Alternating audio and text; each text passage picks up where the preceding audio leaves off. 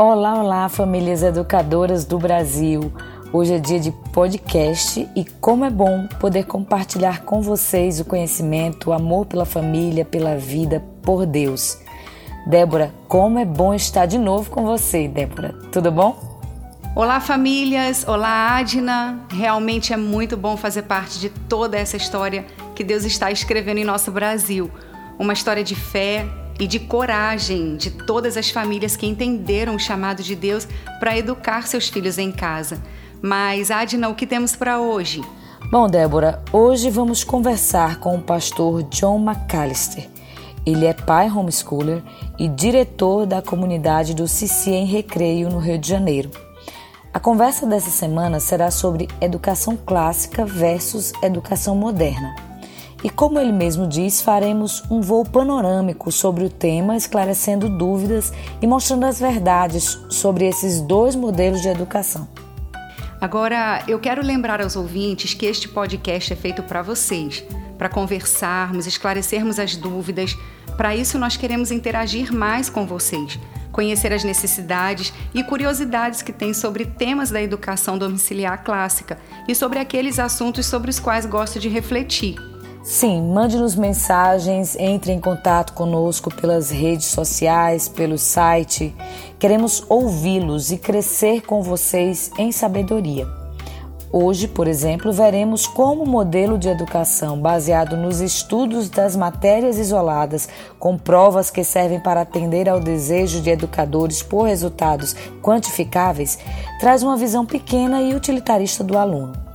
Diante deste sistema educacional, deveríamos, como pais, perguntar: quais são os objetivos dessa educação? Como se relacionam com o meu filho? A verdade, Adna, é que nossos filhos não são números, mas são seres especiais feitos à imagem de Deus, com um propósito e uma missão única para desempenhar neste mundo. E quão grande é esse desafio, Débora? O sucesso educacional vai além da capacidade de colocar para fora informações desconexas. Vamos então ouvir o que o pastor John McAllister tem a nos ensinar. Vamos lá então. Olá a todos. Meu nome é John McAllister.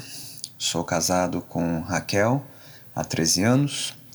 Somos pais do João Felipe, de 9 anos, Teodoro, de 6 anos e da recém-nascida Olivia, aí beirando seus três meses de idade. Eu sou pastor da Catedral da Igreja Cristã Nova Vida, aqui na cidade do Rio de Janeiro, desde 2008. Eu e Raquel somos praticantes da educação domiciliar desde 2016 e desde 2019 colaboradores com o Classical Conversations Brasil. Minha esposa Raquel atuando como tutora da fase de Foundations e eu como diretor dos programas de Foundations Essentials da comunidade do CC, aqui no Recreio dos Bandeirantes, no Rio de Janeiro. Bem, hoje o nosso assunto é educação moderna versus educação clássica. Esse será o tema desse novo episódio do Classical Cast, podcast do Classical Conversations Brasil. E, bem, de imediato, deixe-me reconhecer que, por restrições de tempo e espaço, é, só será possível fazer aqui um voo panorâmico aqui neste assunto vasto, profundo, que exige muita reflexão e sobre o qual muitos autores já escreveram. Então, desde já eu quero deixar aqui a recomendação de alguns títulos misericordiosamente breves e baratos, né, que não vão pesar nem sobre o seu bolso, nem sobre sua agenda, né, e que podem te ajudar a avançar nessas reflexões e apontar outros tantos livros e recursos para você poder melhor é, mergulhar nessas águas da educação moderna e da educação clássica. Os títulos são o Breve Manual de Educação Clássica, organizado por Maurício Fonseca, Introdução à Educação Clássica Cristã, de Chris Perrin, e também Educação Clássica versus Educação Moderna, a visão de C.S. Lewis, do Dr. Steve Turley. Todos esses títulos, inclusive publicados pela editora Trinitas. E tem também o livrinho Educação Clássica e Educação Domiciliar, dos autores Wesley Callahan, Douglas Jones e Douglas Wilson, publicado pela editora Monergismo. Qualquer um desses volumes te ajudará em muito a dar seguimento a essa reflexão é, que nós vamos apenas é, apresentar aqui de maneira bem introdutória e um bocado resumida né? e superficial. Mas vamos lá, como nós podemos é, diferenciar a educação moderna da educação clássica? Se você é pai homeschooler, já é praticante da educação domiciliar ou está iniciando a sua jornada nessa modalidade de ensino com seus filhos, ou é alguém que é apenas curioso, interessado em ler sobre educação, então você já deve ter ouvido esses termos por aí, educação moderna e educação clássica, mas talvez ainda tenha alguma dificuldade em diferenciar esses termos ou explicar para os outros. Né? Estão te perguntando, que história é essa, né? É, de educação moderna e de educação clássica? É, do que isso trata? Bem, nós vamos apresentar aqui as diferenças entre essas duas modalidades de ensino é, por meio de três cortes. Um corte cronológico, né, outro corte do conteúdo e, por fim, dos conceitos é, de cada uma dessas modalidades ou visões de ensino. Né? Então, cronologia, conteúdo e conceito, para diferenciar essas duas propostas educacionais. Primeiramente, cronologia, como o próprio nome diz, educação moderna é aquela visão de educação que tem dominado é, mais recentemente na história, né? bem recente, por sinal. Estamos falando dos últimos 150 anos é, do, da história do Ocidente, ou seja, um experimento bem recente na linha do tempo é, da história da humanidade, especialmente do Ocidente. Né? A educação moderna fortemente influenciada pelas revoluções científicas é, do século XVII, pelo Iluminismo, e Revolução Francesa no século XVIII e, por fim, na Revolução Industrial do século XIX, que em muito mudaram os conceitos acerca do, do que era educação, conceitos sobre o próprio mundo, né, o ser humano, e como isso influenciou a visão da educação, a prática da educação, inclusive deslocando famílias do centro do protagonismo do processo educacional e dando margem para o surgimento é, da instituição escolar como nós a conhecemos. Né? Isso é educação moderna. Já a educação clássica, como o termo também sugere, é algo bem mais antigo.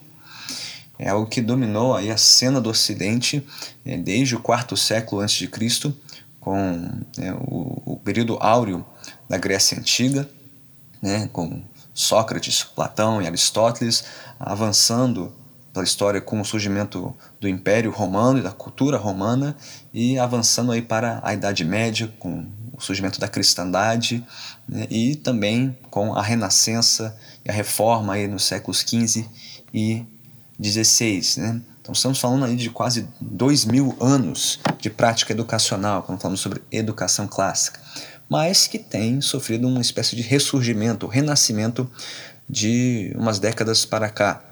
Inclusive no Brasil, um movimento bem incipiente aí da educação clássica cristã escolar, né, se espalhando pelo território nacional, e também a educação domiciliar, clássica e cristã, bem representada pelo programa Classical Conversations Brasil. Né? Bem, para além da cronologia, os conteúdos dessas duas formas de educação são bastante distintos. Né? O conteúdo da educação moderna é, é caracterizado, podemos dizer, por um grande divórcio né? das fontes clássicas, da, dos pensadores, dos livros, das ideias da antiguidade que tanto marcaram a história da civilização ocidental. Né? Um grande divórcio e uma grande omissão. Fato é que os nossos alunos, nós mesmos, né, que fomos educados aí nos últimos 50 anos, que passamos pela escola, pouco ouvimos falar, ou pouco estudamos ou lemos as fontes clássicas.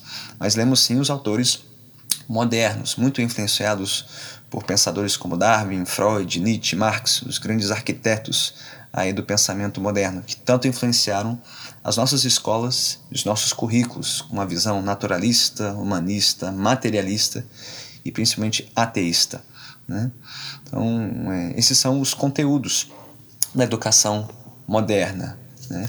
Já o conteúdo da educação clássica é marcado pelos grandes pensadores da antiguidade, né? os grandes livros que marcaram a história do Ocidente e as grandes ideias né?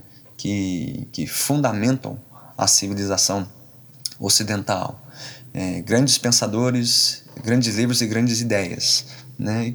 vindos das grandes culturas que, que servem de fundamento para a história da civilização ocidental, principalmente a cultura grega, né, que tão bem representou o melhor da filosofia e da literatura antiga, a cultura romana, que foi é, determinante aí para é, a política, a tradição da política e do direito no Ocidente e a cultura judaico-cristã, que resume o melhor é, da moralidade e da espiritualidade do Ocidente.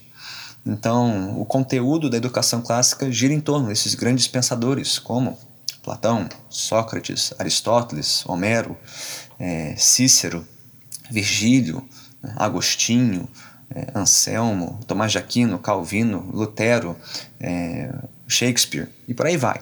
Né? São esses os pensadores, os seus livros e suas ideias que tanto marcaram a história do Ocidente e que são alvo do estudo clássico. Né? E não podemos deixar de mencionar as línguas clássicas, né? o grego e especialmente o latim, que é muito presente nos currículos clássicos. Né? Principalmente porque boa parte da história da educação clássica é, é, é fruto da influência romana e da língua latina, que serve de uma espécie de é, referência aí, é, para é, tantas disciplinas né, importantíssimas é, no currículo clássico. Então, esses são os conteúdos distintos dessas duas formas de educação. Mas nós queremos gastar uma maior parte do tempo falando aqui sobre os conceitos diferentes da educação moderna e da educação clássica. Né? São propostas bastante distintas de é, educação. Né? E nós podemos diferenciar esses conceitos é, em alguns subtemas. Né? É, cada uma dessas formas de educação partem de perspectivas diferentes, de posturas diferentes, de uma preparação muito diferente para o estudo e, por fim, é, resultam em produtos, né? frutos, resultados bem diferentes.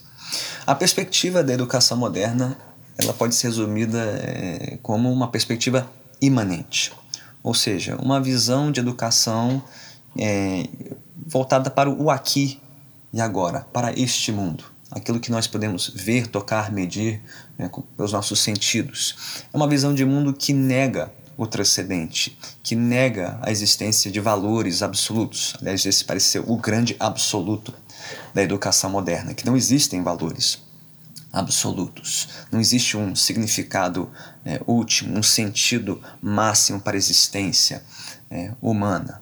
Né? É, tudo se resume ao aqui e ao agora. Né? Muito diferente é, da visão da educação clássica, voltada para o transcendente. Não só para o que está aqui e agora diante dos nossos olhos, mas né, bebendo das fontes lá e então do passado e olhando para o além e o porvir, para aquilo que está além do nosso alcance, é para alcançar né, o entendimento, a compreensão dos valores absolutos que regem é, o mundo, a história, a nossa vida, a nossa própria existência, a busca por aquilo que é bom, que é belo, que é verdadeiro, né, em todos os tempos em todos os lugares. Né? A, a educação clássica ela abraça a busca por valores absolutos, é, pelo sentido né, final da nossa existência. Né? E creio que melhor honra o próprio sentido da palavra educação. Educação vem de uma palavra é, do latim, é, afinal, né? É, ex ducere, que quer dizer conduzir para fora. Conduzir o aluno para fora do quê? Para fora de si mesmo, seus, né, apenas para os seus próprios interesses, desejos e ambições, para fora né, apenas do que o seu olhar pode contemplar, para além daquilo que nós apenas podemos medir com os nossos sentidos, mas por meio dessas coisas olhar para além deste mundo, para aquilo que está além do nosso alcance, para aquilo que é eterno, permanente, não apenas passageiro e transitório. Né? Então são perspectivas muito diferentes é, do que é a educação. Né?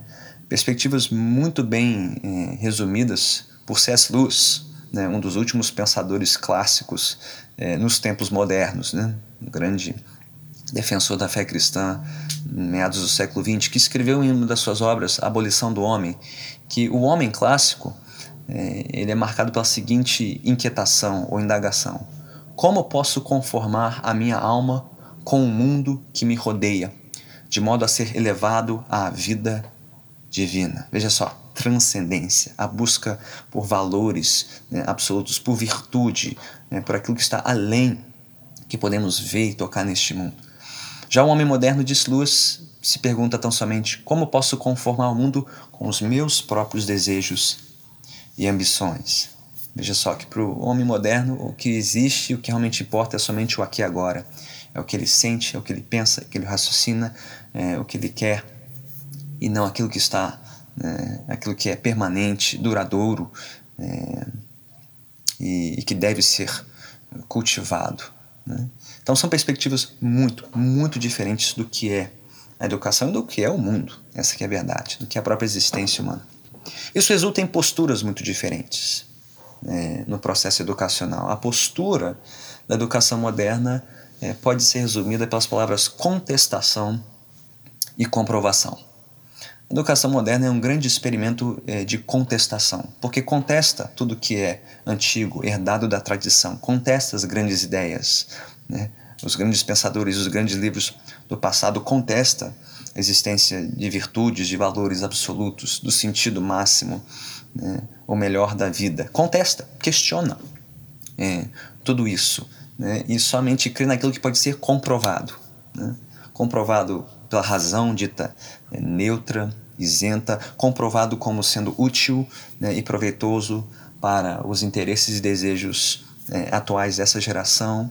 Né? Então, essa postura de contestação e comprovação é, é muito é, marcante e evidenciada em alunos que né, surgem dessas escolas modernas é, pensando simplesmente em que? Quais são as perguntas? Ah, isso vai cair na prova? Vale nota? Serve para quê? O que, que eu vou fazer com isso? Vai me, me ajudar a ganhar dinheiro, avançar na vida, entrar na faculdade, ter um bom emprego? Veja só, essa é a mentalidade própria da educação moderna. Né? Ela contesta e, e quer comprovação. Isso aqui serve para quê? É uma visão de educação muito pragmática, muito utilitária, até mercantilista. Né? É, o que vai me ajudar a me sentir bem, a me dar bem e a ganhar bem é, na vida. Né? Muito diferente da postura é, da educação clássica. Né? Se a educação moderna é marcada por contestação e comprovação, a educação clássica é marcada por contemplação e conciliação ou seja, a busca por, pela contemplação daquilo que está além dos nossos olhos, é, que é mais importante apenas do que se sentir bem, se dar bem, ganhar bem. É, a preocupação em viver bem, saber pensar bem para poder viver bem. Isso passa pela contemplação daquilo que é bom, belo, verdadeiro, daquilo que é, perpassa gerações, atravessa fronteiras, daquilo que está além deste mundo, mas nos ajuda a viver bem neste mundo. Né? é uma postura de contemplação, contemplar aquilo que é verdadeiramente bom, belo e verdadeiro e conciliar as nossas experiências, o nosso aprendizado, a nossa vivência neste mundo com esses valores absolutos, com a busca pela virtude, né? por aquilo que realmente é, torna o ser humano completo, inteiro, íntegro né? e pronto para saber viver bem neste mundo. Então, estamos falando sobre perspectivas e posturas muito diferentes né, entre a educação moderna e a educação clássica. Isso vai resultar numa preparação muito diferente para é, o, o estudo. Né? A preparação na educação moderna pode ser resumida é, pelas palavras adestramento e condicionamento. Verdade é que os alunos das escolas modernas são adestrados e condicionados a, a uma maneira é, específica de pensar e uma maneira é, específica de agir. Essa é a verdade. A educação moderna não ensina os seus alunos como pensar por si só, para então saber como viver. Não. A educação moderna adestra e condiciona os seus alunos a saber, exata, a saber exatamente o que pensar e como é, fazer o que devem fazer para se sentir bem, se dar bem, ganhar bem nesta vida. É, de novo, é uma educação altamente pragmática e utilitária, né, que em nome do pensamento crítico, da liberdade de escolha, da liberdade de opinião, na verdade, restringem muito a formação dos seus alunos, que saem é, das escolas é, com uma determinada maneira de pensar e sabendo exatamente como fazer aquilo para o qual foram treinados, condicionados, adestrados para fazer. Não é o caso da educação clássica. A educação clássica não age com adestramento e condicionamento, mas sim com um ordenamento, um treinamento do aluno né, para cultivar habilidades, aptidões que ele vai levar para a vida inteira, né? a fim de cultivar uma vida sábia e virtuosa, a fim de que ele aprenda como pensar e a partir daí saber como viver, como né, pensar e então como viver, né? É, que, é, que tanto falta hoje nas escolas né, modernas, né? Como pensar para então, como pensar bem, saber pensar bem para então saber viver bem. Como a educação clássica alcança esses objetivos? Vem por meio de alguns caminhos. Se você já ouviu falar em educação clássica, então você já deve ter esbarrado com o termo trivium, que também vem do latim e significa três vias. Trivium, três vias, três caminhos pelos quais a educação clássica conduz os seus alunos. Né, rumo ao cultivo de uma vida sábia, virtuosa, ao cultivo de habilidades que o ajudarão a, a, a viver neste mundo. Né? É, de novo, a educação moderna só é, condiciona o aluno a estudar de uma certa forma. A educação clássica ensina o aluno como estudar e como aprender para o resto da vida. Como por meio dessas três vias trivium. E o que é o trivium? Há quem diga que educação clássica nada mais é do que educação baseada no trivium, nessa maneira de ensinar é, milenar, né, que já perpassa é, várias culturas e, e, e gerações, né, que vem sendo resgatada recentemente. Né. O trivium se resume a três caminhos, são eles: o caminho da gramática, o caminho da lógica e o caminho da retórica. Gramática, lógica e retórica. Esses três caminhos podem representar, quando se estuda a história da educação clássica, três matérias, três disciplinas distintas. A gramática ensina aos alunos a estrutura da linguagem, a lógica, a estrutura do pensamento, do raciocínio, e a retórica, a estrutura do discurso e do discurso persuasivo. Eram matérias importantíssimas para ensinar aos alunos como ler e escrever, como pensar e como falar de maneira coerente, ordenada, bela, a fim de saberem como estudar qualquer disciplina, qualquer outra matéria é, na vida e como se portar neste mundo, né? tendo domínio dessas habilidades é, verbais, né? gramática, estrutura da linguagem, a lógica, estrutura do raciocínio, do pensamento e a retórica, que é a estrutura do discurso persuasivo. Mas para além de matérias específicas, essas, esses três caminhos também representam ferramentas de aprendizado né, educadores recentes da história. Né, uma educadora cristã, Dorothy Sayers, disse que essas são as ferramentas perdidas da aprendizagem, ferramentas que foram perdidas, que foram abandonadas, ignoradas pela educação moderna, mas que marcavam a educação clássica e que precisam ser resgatadas, as ferramentas da gramática, da lógica e da retórica. O que ela quis dizer com isso? É, que não são apenas disciplinas a serem estudadas como história, ciência, matemática, geografia, né? Mas são ferramentas que nos ajudam, que ajudam qualquer aluno a estudar qualquer assunto.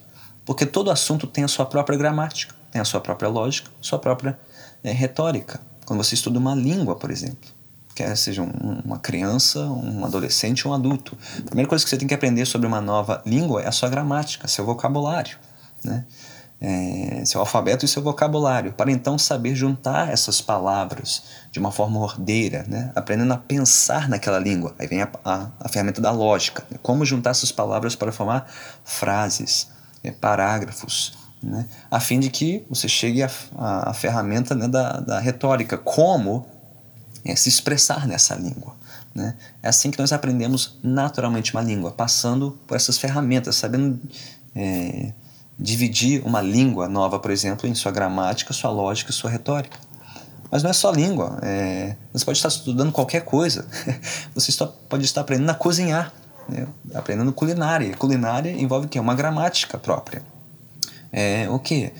Os utensílios, os ingredientes, é, como, né, para que serve cada utensílio, para que serve cada ingrediente, para então passar para a ferramenta da lógica, como eu uso esses utensílios e como misturo esses ingredientes de tal forma para formar receitas saborosas, é, gostosas, né, a fim de chegar na fase da retórica, como persuadir pessoas a provar dessa receita, né, ensinar outras a cozinharem o que você aprendeu a cozinhar. Então veja que essas ferramentas né, da gramática, da lógica, da retórica, é, elas ajudam pessoas a aprender qualquer assunto e servem para a vida toda.